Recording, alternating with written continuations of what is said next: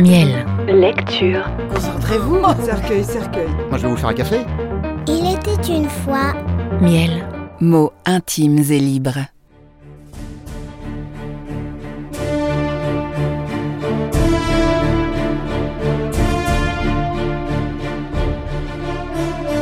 Le comte de Monte Cristo.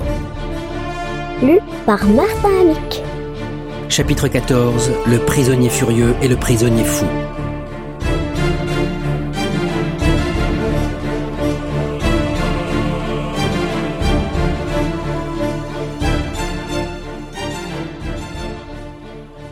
Un an environ après le retour de Louis XVIII, il y eut visite de monsieur l'inspecteur général des prisons. Dantès s'entendit rouler et grincer du fond de son cachot tous ces préparatifs qui faisaient en haut beaucoup de fracas mais qui en bas eussent été des bruits inappréciables pour toute autre oreille que pour celle d'un prisonnier accoutumé à écouter dans le silence de la nuit l'araignée qui tisse sa toile et la chute périodique de la goutte d'eau qui met une heure à se former au plafond de son cachot et il devina qu'il se passait chez les vivants quelque chose d'inaccoutumé. Il habitait depuis si longtemps une tombe qu'il pouvait bien se regarder comme mort. En effet, l'inspecteur visitait l'un après l'autre chambres, cellules et cachots. Plusieurs prisonniers furent interrogés. C'étaient ceux que leur douceur ou leur stupidité recommandaient à la bienveillance de l'administration. L'inspecteur leur demanda comment ils étaient nourris et quelles étaient les réclamations qu'ils avaient à faire. Ils répondirent unanimement que la nourriture était détestable et qu'ils réclamaient leur liberté. L'inspecteur leur demanda alors s'ils n'avaient pas autre chose à lui dire. Ils secouèrent la tête. Quel autre bien que la liberté peuvent réclamer des prisonniers L'inspecteur se tourna en souriant et dit au gouverneur Je ne sais pas pourquoi on nous fait faire ces tournées inutiles. Qui voit un prisonnier en voit cent, qui entend un prisonnier en entend mille. C'est toujours la même chose, mal nourri et innocent. Ah, en avez-vous d'autres? Oui. Nous avons les prisonniers dangereux ou fous que nous gardons au cachot. Voyons, dit l'inspecteur avec un air de profonde lassitude. Faisons notre métier jusqu'au bout. Descendons dans les cachots. Attendez, dit le gouverneur, que l'on aille au moins chercher deux hommes. Les prisonniers commettent parfois, ne fût-ce que par dégoût de la vie et pour se faire condamner à mort, des actes de désespoir inutiles. Vous pourriez être la victime de l'un de ces actes. Prenez donc vos précautions, dit l'inspecteur. En effet, on envoya chercher deux soldats, et l'on commença de descendre par un escalier si puant, si infect, si moisi, que rien que le passage dans un pareil endroit affectait désagréablement à la fois la vue, l'odorat et la respiration. Oh fit l'inspecteur en s'arrêtant à la moitié de la descente. Qui diable peut loger là? Un conspirateur des plus dangereux, et qui nous est particulièrement recommandé comme un homme capable de tout. Il est seul? Certainement. Depuis combien de temps est-il là? Depuis un an à peu près. Et il a été mis dans ce cachot dès son entrée? Non, monsieur. Mais après avoir voulu tuer le porte-clés chargé de lui porter sa nourriture. Il a voulu tuer le porte-clés? Oui, monsieur. Euh, celui-là même qui nous éclaire. N'est-il pas vrai, Antoine? demanda le gouverneur. Il a voulu me tuer tout de même répondit le porte-clés. Ah ça, mais c'est donc un fou que cet homme C'est pire que cela, dit le porte-clés. C'est un démon. Voulez-vous qu'on s'en plaigne? demanda l'inspecteur au gouverneur. Inutile, monsieur, il est assez puni comme cela. D'ailleurs, à présent, il touche presque à la folie, et selon l'expérience que nous donnent nos observations, avant une autre année d'ici, il sera complètement aliéné. Ma foi, tant mieux pour lui, dit l'inspecteur. Une fois fou tout à fait, il souffrira moins. C'était, comme on le voit, un homme plein d'humanité que cet inspecteur, et bien digne des fonctions philanthropiques qu'il remplissait. Vous avez raison, monsieur, dit le gouverneur, et votre réflexion prouve que vous avez profondément étudié la matière. Ainsi, nous avons dans un cachot qui n'est séparé de celui-ci que par une vingtaine de pieds, et dans lequel on descend par un autre escalier, un vieil abbé, ancien chef de parti en Italie, qui est ici depuis 1811, auquel la tête a tourné vers la fin de 1813, et qui, depuis ce moment, n'est pas physiquement reconnaissable. Il pleurait, il rit. Il maigrissait, il engraisse. Voulez-vous le voir plutôt que celui-ci? Sa folie est divertissante et ne vous attristera point. Oh, je les verrai l'un et l'autre, répondit l'inspecteur. Il faut faire son état en conscience. L'inspecteur en était à sa première tournée et voulait donner bonne idée de lui à l'autorité. Entrez donc chez celui-ci d'abord, ajouta-t-il. Volontiers, répondit le gouverneur. Et il fit signe au porte-clés qui ouvrit la porte.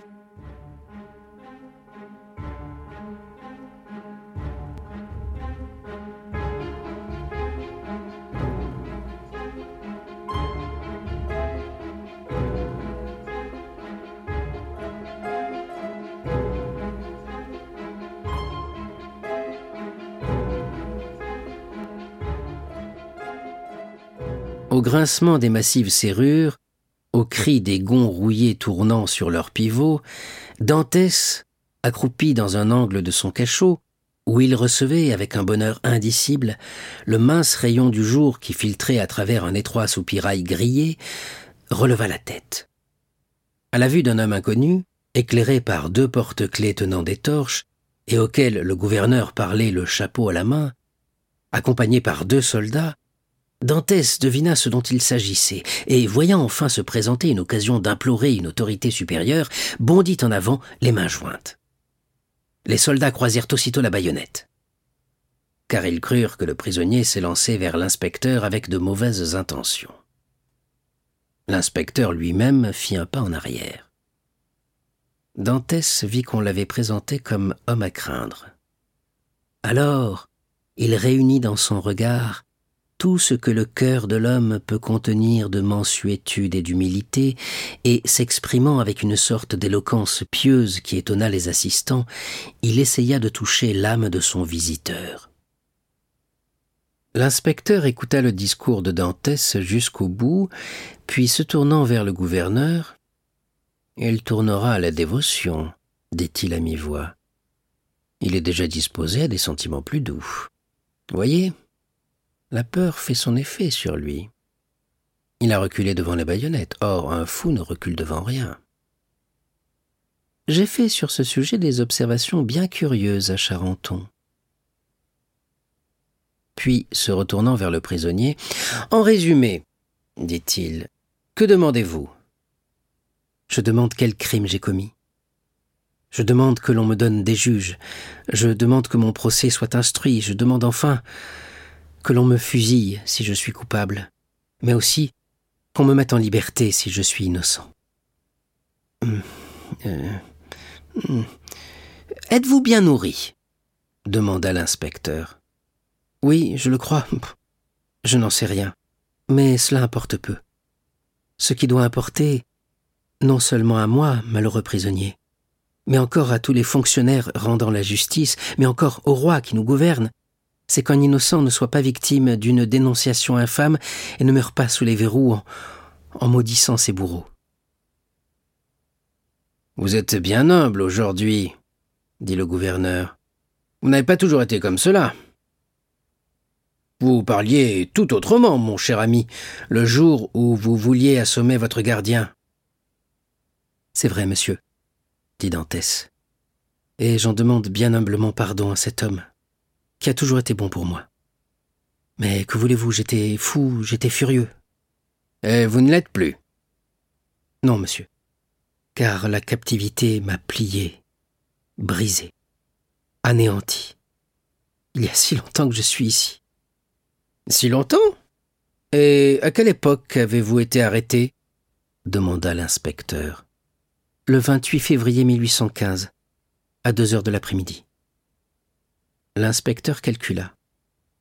Nous sommes au 30 juillet 1816. Que dites-vous donc? Il n'y a que dix-sept mois que vous êtes prisonnier? Que dix-sept mois? reprit Dantès. Ah, monsieur, vous ne savez pas ce que c'est que dix-sept mois de prison. Dix-sept années, dix-sept siècles. Surtout pour un homme qui, comme moi, touchait au bonheur. Pour un homme qui, comme moi, allait épouser une femme aimée. Pour un homme qui voyait s'ouvrir devant lui une carrière honorable et à qui tout manque à l'instant. Qui, du milieu du jour le plus beau, tombe dans la nuit la plus profonde. Qui voit sa carrière détruite. Qui ne sait pas si celle qui l'aimait l'aime toujours. Qui ignore si son vieux père est mort ou vivant. Dix-sept mois de prison. Pour un homme habitué à l'air de la mer, à l'indépendance du marin, à l'espace, à l'immensité, à l'infini.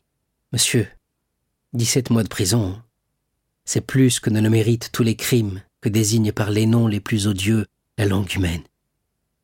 Ayez donc pitié de moi, monsieur, et demandez pour moi non pas l'indulgence, mais la rigueur, non pas une grâce, mais un jugement. Des juges, monsieur, je ne demande que des juges. On ne peut pas refuser des juges à un accusé. C'est bien, dit l'inspecteur, on verra. Puis, se retournant vers le gouverneur, En vérité, dit-il, le pauvre diable me fait de la peine. En remontant, vous me montrerez son livre d'écrou. Certainement, dit le gouverneur. Mais je crois que vous trouverez contre lui des notes terribles. Monsieur, continua Dantès, je sais que vous ne pouvez pas me faire sortir d'ici de votre propre décision. Mais vous pouvez transmettre ma demande à l'autorité, vous pouvez provoquer une enquête, vous pouvez enfin me faire mettre en jugement. Un jugement, c'est tout ce que je demande. Que je sache quel crime j'ai commis et à quelle peine je suis condamné, car voyez-vous, l'incertitude, c'est le pire de tous les supplices. Éclairez-moi, dit l'inspecteur. Monsieur, s'écria Dantès, je comprends au son de votre voix que vous êtes ému. Monsieur, dites-moi d'espérer. Je ne puis vous dire cela, répondit l'inspecteur. Je puis seulement vous promettre d'examiner votre dossier. Oh, alors, monsieur, je suis libre. Je suis sauvé. Qui vous a fait arrêter? demanda l'inspecteur. Monsieur de Villefort, répondit Dantès. Voyez-le, et entendez-vous avec lui. Monsieur de Villefort n'est plus à Marseille depuis un an, mais à Toulouse. Ah, cela ne m'étonne plus murmura Dantès. Mon seul protecteur est éloigné. Monsieur de Villefort avait-il quelque motif de haine contre vous? demanda l'inspecteur. Aucun, monsieur. Et même, il a été bienveillant pour moi. Je pourrais donc me fier aux notes qu'il a laissées sur vous ou qu'il me donnera. Entièrement, monsieur. C'est bien. Attendez. Dantès tomba à genoux levant les mains vers le ciel et murmurant une prière dans laquelle il recommandait à Dieu cet homme qui était descendu dans sa prison, pareil au Sauveur allant délivrer les âmes de l'enfer. La porte se referma. Mais l'espoir, descendu avec l'inspecteur, était resté enfermé dans le cachot de Dantès.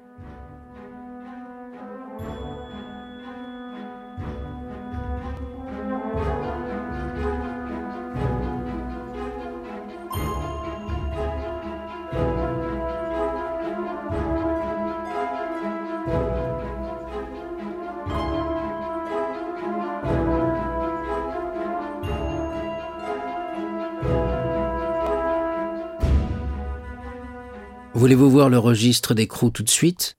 demanda le gouverneur, ou passer au cachot de l'abbé. Oh, finissons-en avec les cachots tout d'un coup, répondit l'inspecteur. Si je remontais au jour, je n'aurais peut-être plus le courage de continuer ma triste mission. Ah, celui-là n'est point un prisonnier comme l'autre, et sa folie à lui est moins attristante que la raison de son voisin. Et quelle est sa folie? Oh, une folie étrange. Il se croit possesseur d'un trésor immense. La première année de sa captivité, il a fait offrir au gouvernement un million si le gouvernement le voulait mettre en liberté. La seconde année, deux millions, la troisième, trois millions, et ainsi progressivement. Il en est à sa cinquième année de captivité. Il va vous demander de vous parler en secret et vous offrira cinq millions. Ah ah C'est curieux, en effet, dit l'inspecteur. Et hum, comment appelez-vous ce millionnaire? L'abbé Faria. Numéro 27, dit l'inspecteur. C'est ici. Ouvrez, Antoine. Le porte-clés obéit, et le regard curieux de l'inspecteur plongea dans le cachot de l'abbé fou. C'est ainsi que l'on nommait généralement le prisonnier. Au milieu de la chambre, dans un cercle tracé sur la terre avec un morceau de plâtre détaché du mur, était couché un homme presque nu, tant ses vêtements étaient tombés en lambeaux. Il dessinait dans ce cercle des lignes géométriques fort nettes, et paraissait aussi occupé de résoudre son problème qu'Archimède l'était lorsqu'il fut tué par un soldat de Marcellus. Aussi, ne bougea-t-il pas même au bruit que fit la porte du cachot en s'ouvrant, et ne sembla-t-il se réveiller que lorsque la lumière des torches éclaira d'un éclat inaccoutumé le sol humide sur lequel il travaillait? Alors il se retourna et vit avec étonnement la nombreuse compagnie qui venait de descendre dans son cachot. Aussitôt, il se leva vivement, prit une couverture jetée sur le pied de son lit misérable et se drapa précipitamment pour paraître dans un état plus décent aux yeux des étrangers. Que demandez-vous? dit l'inspecteur sans varier sa formule. Moi, monsieur? dit l'abbé d'un air étonné. Je ne demande rien. Vous ne comprenez pas, reprit l'inspecteur. Je suis agent du gouvernement. J'ai mission de descendre dans les prisons et d'écouter les réclamations des prisonniers. Oh, alors, monsieur, c'est autre chose, s'écria vivement l'abbé, et j'espère que nous allons nous entendre. Voyez, dit tout bas le gouverneur, cela ne commence-t-il pas comme je vous l'avais annoncé? Monsieur, continua le prisonnier, je suis l'abbé Faria, né à Rome. J'ai été vingt ans secrétaire du cardinal Rospigliosi. J'ai été arrêté, je ne sais pas trop pourquoi, vers le commencement de l'année 1811. Depuis ce moment, je réclame ma liberté des autorités italiennes et françaises. Pourquoi près des autorités françaises? demanda le gouverneur. Parce que j'ai été arrêté à Piombino, et que je présume que, comme Milan et Florence, Piombino est devenu le chef-lieu de quelques départements français. L'inspecteur et le gouverneur se regardèrent en riant. Diable, mon cher, dit l'inspecteur, vos nouvelles de l'Italie ne sont pas fraîches. Elles datent du jour où j'ai été arrêté, monsieur, dit l'abbé Faria.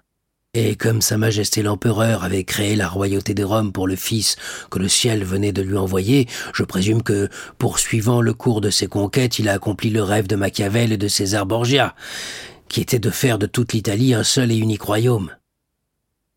Monsieur, dit l'inspecteur, la Providence a heureusement apporté quelques changements à ce plan gigantesque dont vous me paraissez assez chaud partisan. C'est le seul moyen de faire de l'Italie un État fort, indépendant et heureux, répondit l'abbé. Cela est possible, répondit l'inspecteur, mais je ne suis pas venu ici pour faire avec vous un cours de politique ultramontaine, mais pour vous demander, ce que j'ai déjà fait, si vous avez quelques réclamations à faire sur la manière dont vous êtes nourri et logé. La nourriture est scalée dans toutes les prisons, répondit l'abbé, c'est-à-dire fort mauvaise.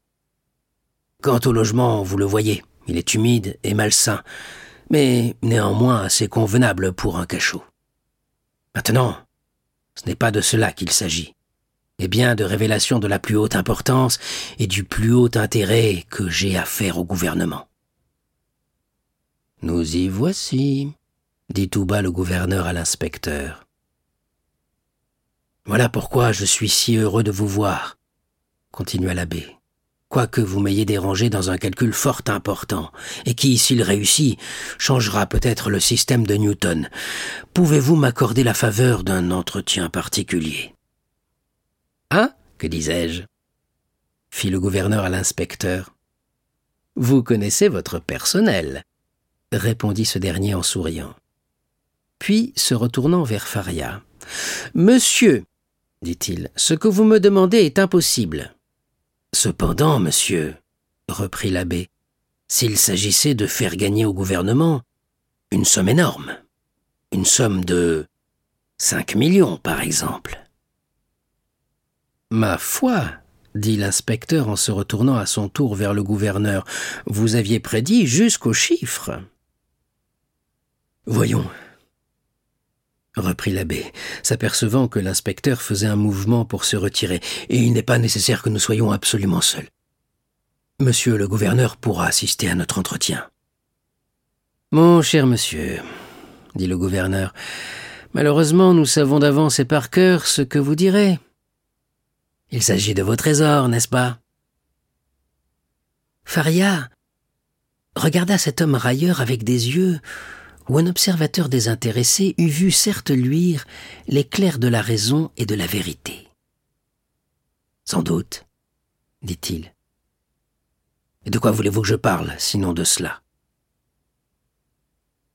Monsieur l'inspecteur, continua le gouverneur, je puis vous raconter cette histoire aussi bien que l'abbé, car il y a quatre ou cinq ans que j'en ai les oreilles rebattues. Cela prouve, monsieur le gouverneur, dit l'abbé, que vous êtes comme ces gens dont parle l'Écriture, qui ont des yeux et qui ne voient pas, qui ont des oreilles et qui n'entendent pas. Mon cher monsieur, dit l'inspecteur, le gouvernement est riche et n'a, Dieu merci, pas besoin de votre argent. Gardez-le donc pour le jour où vous sortirez de prison. L'œil de l'abbé se dilata. Il saisit la main de l'inspecteur. Mais si je n'en sors pas de prison, dit-il, si contre toute justice on me retient dans ce cachot, et si j'y meurs sans avoir légué mon secret à personne, ce trésor sera donc perdu. Ne vaut-il pas mieux que le gouvernement en profite, et moi aussi? J'irai jusqu'à six millions, monsieur. Oui, j'abandonnerai six millions, et je me contenterai du reste, si l'on veut me rendre ma liberté. Sur ma parole, dit l'inspecteur à mi-voix, si l'on ne savait pas que cet homme est fou, il parle avec un accent si convaincu qu'on croirait qu'il dit la vérité. Je ne suis pas fou, monsieur, et je dis bien la vérité reprit Faria qui, avec cette finesse d'ouïe particulière aux prisonniers, n'avait pas perdu une seule des paroles de l'inspecteur. Ce trésor dont je vous parle existe bien réellement, et j'offre de signer un traité avec vous, en vertu duquel vous me conduirez à l'endroit désigné par moi, on fouillera la terre sous nos yeux, et si je mens, si on ne trouve rien, si je suis un fou comme vous le dites, eh bien, vous me ramènerez dans ce même cachot, où je resterai éternellement, et où je mourrai sans plus rien demander ni à vous ni à personne.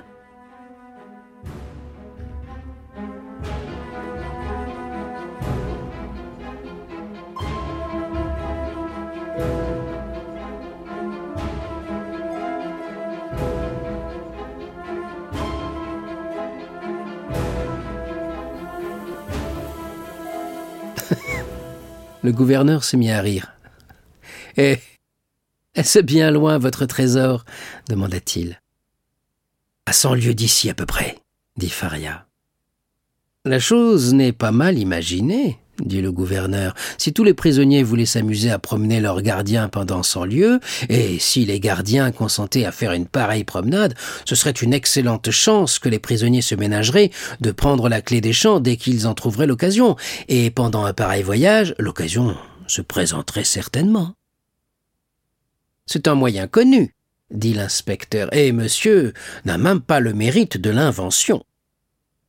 Puis, se retournant vers l'abbé, Je vous ai demandé si vous étiez bien nourri, dit-il. Monsieur, répondit Faria, jurez-moi sur le Christ de me délivrer si je vous ai dit vrai, et je vous indiquerai l'endroit où le trésor est enfoui. Êtes-vous bien nourri? répéta l'inspecteur. Monsieur, vous ne risquez rien ainsi. Et vous voyez bien que ce n'est pas pour me ménager une chance pour me sauver, puisque je resterai en prison tandis qu'on fera le voyage. Vous ne répondez pas à ma question, reprit avec impatience l'inspecteur. Ni vous à ma demande, s'écria l'abbé. Soyez donc maudits, comme les autres insensés qui n'ont pas voulu me croire. Vous ne voulez pas de mon or? Je le garderai. Vous me refusez la liberté. Dieu me l'enverra. Allez, je n'ai plus rien à dire. Et l'abbé, rejetant sa couverture, ramassa son morceau de plâtre et alla s'asseoir de nouveau au milieu de son cercle, où il continua ses lignes et ses calculs. Que fait-il là? dit l'inspecteur en se retirant. Il compte ses trésors, reprit le gouverneur. Faria répondit à ce sarcasme par un coup d'œil empreint du plus suprême mépris. Ils sortirent. Le geôlier ferma la porte derrière eux. Il aura en effet possédé quelques trésors, dit l'inspecteur en remontant l'escalier. Ou il aura rêvé qu'il les possédait, répondit le gouverneur, et le lendemain, il se sera réveillé fou. En effet, dit l'inspecteur avec la naïveté de la corruption, s'il eût été réellement riche, il ne serait pas en prison. Ainsi finit l'aventure pour l'abbé Faria. Il demeura prisonnier, et à la suite de cette visite, sa réputation de fou réjouissant s'augmenta encore. Caligula ou Néron, ces grands chercheurs de trésors, ces désireurs de l'impossible, eussent prêté l'oreille aux paroles de ce pauvre homme, et lui eussent accordé l'air qu'il désirait, l'espace qu'il estimait à un si haut prix, et la liberté qu'il offrait de payer si cher. Mais les rois de nos jours, maintenus dans la limite du probable, n'ont plus l'audace de la volonté. Ils craignent l'oreille qui écoute les ordres qu'ils donnent, l'œil qui scrute leurs actions, ils ne sentent plus la supériorité de leur essence divine. Ils sont des hommes couronnés, voilà tout. Jadis, ils se croyaient, ou du moins se disaient, fils de Jupiter, et retenaient quelque chose des façons du Dieu leur Père. On ne contrôle pas facilement ce qui se passe au-delà des nuages. Aujourd'hui, les rois se laissent aisément rejoindre. Or, comme il a toujours répugné au gouvernement despotique de montrer au grand jour les effets de la prison et de la torture, comme il y a peu d'exemples qu'une victime des Inquisitions ait pu reparaître avec ses os broyés et ses plaies saignantes, de même la folie, cet ulcère né dans la fange des cachots à la suite des tortures morales, se cache presque toujours avec soin dans le lieu où elle est née, ou, si elle en sort, elle va s'ensevelir dans quelque hôpital sombre où les médecins ne reconnaissent ni l'homme ni la pensée dans le débris informe que leur transmet le geôlier fatigué. L'abbé Faria, devenu fou en prison, était condamné, par sa folie même, à une prison perpétuelle. Quant à Dantès, l'inspecteur lui tint parole. En remontant chez le gouverneur, il se fit présenter le registre d'écrou. La note concernant le prisonnier était ainsi conçue. Edmond Dantès, bonapartiste enragé, a pris une part active au retour de l'île d'Elbe, à tenir au plus grand secret et sous la plus stricte surveillance. Cette note était d'une autre écriture et d'une encre différente que le reste du registre, ce qui prouvait qu'elle avait été ajoutée depuis l'incarcération de Dantès.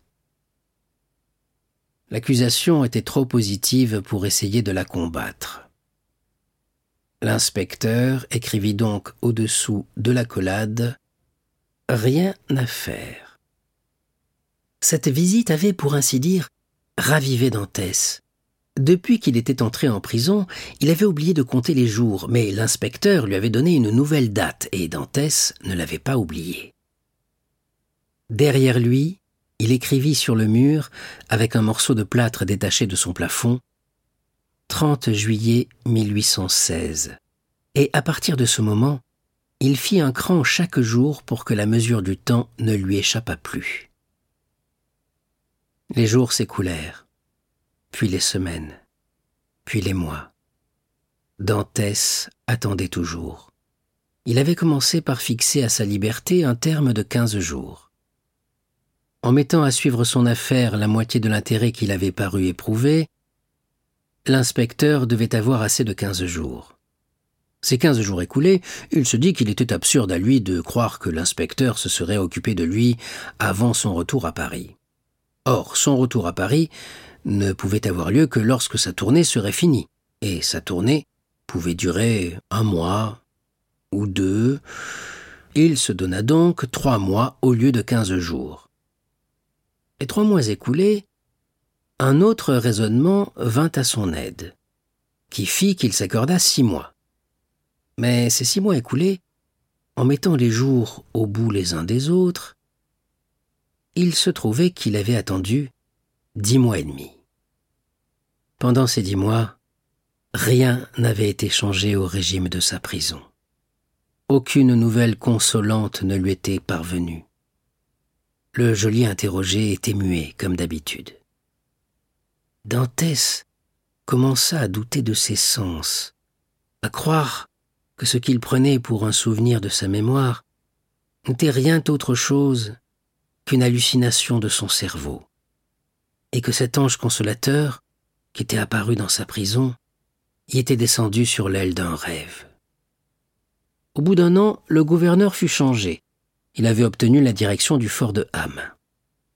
Il emmena avec lui plusieurs de ses subordonnés, et entre autres le geôlier de Dantès. Un nouveau gouverneur arriva. Il eût été trop long pour lui d'apprendre les noms de ses prisonniers. Il se fit représenter seulement leurs numéros. Cet horrible hôtel garni se composait de cinquante chambres. Leurs habitants furent appelés du numéro de la chambre qu'ils occupaient, et le malheureux jeune homme cessa de s'appeler de son prénom d'Edmond ou de son nom de Dantès. Il s'appela le numéro 34.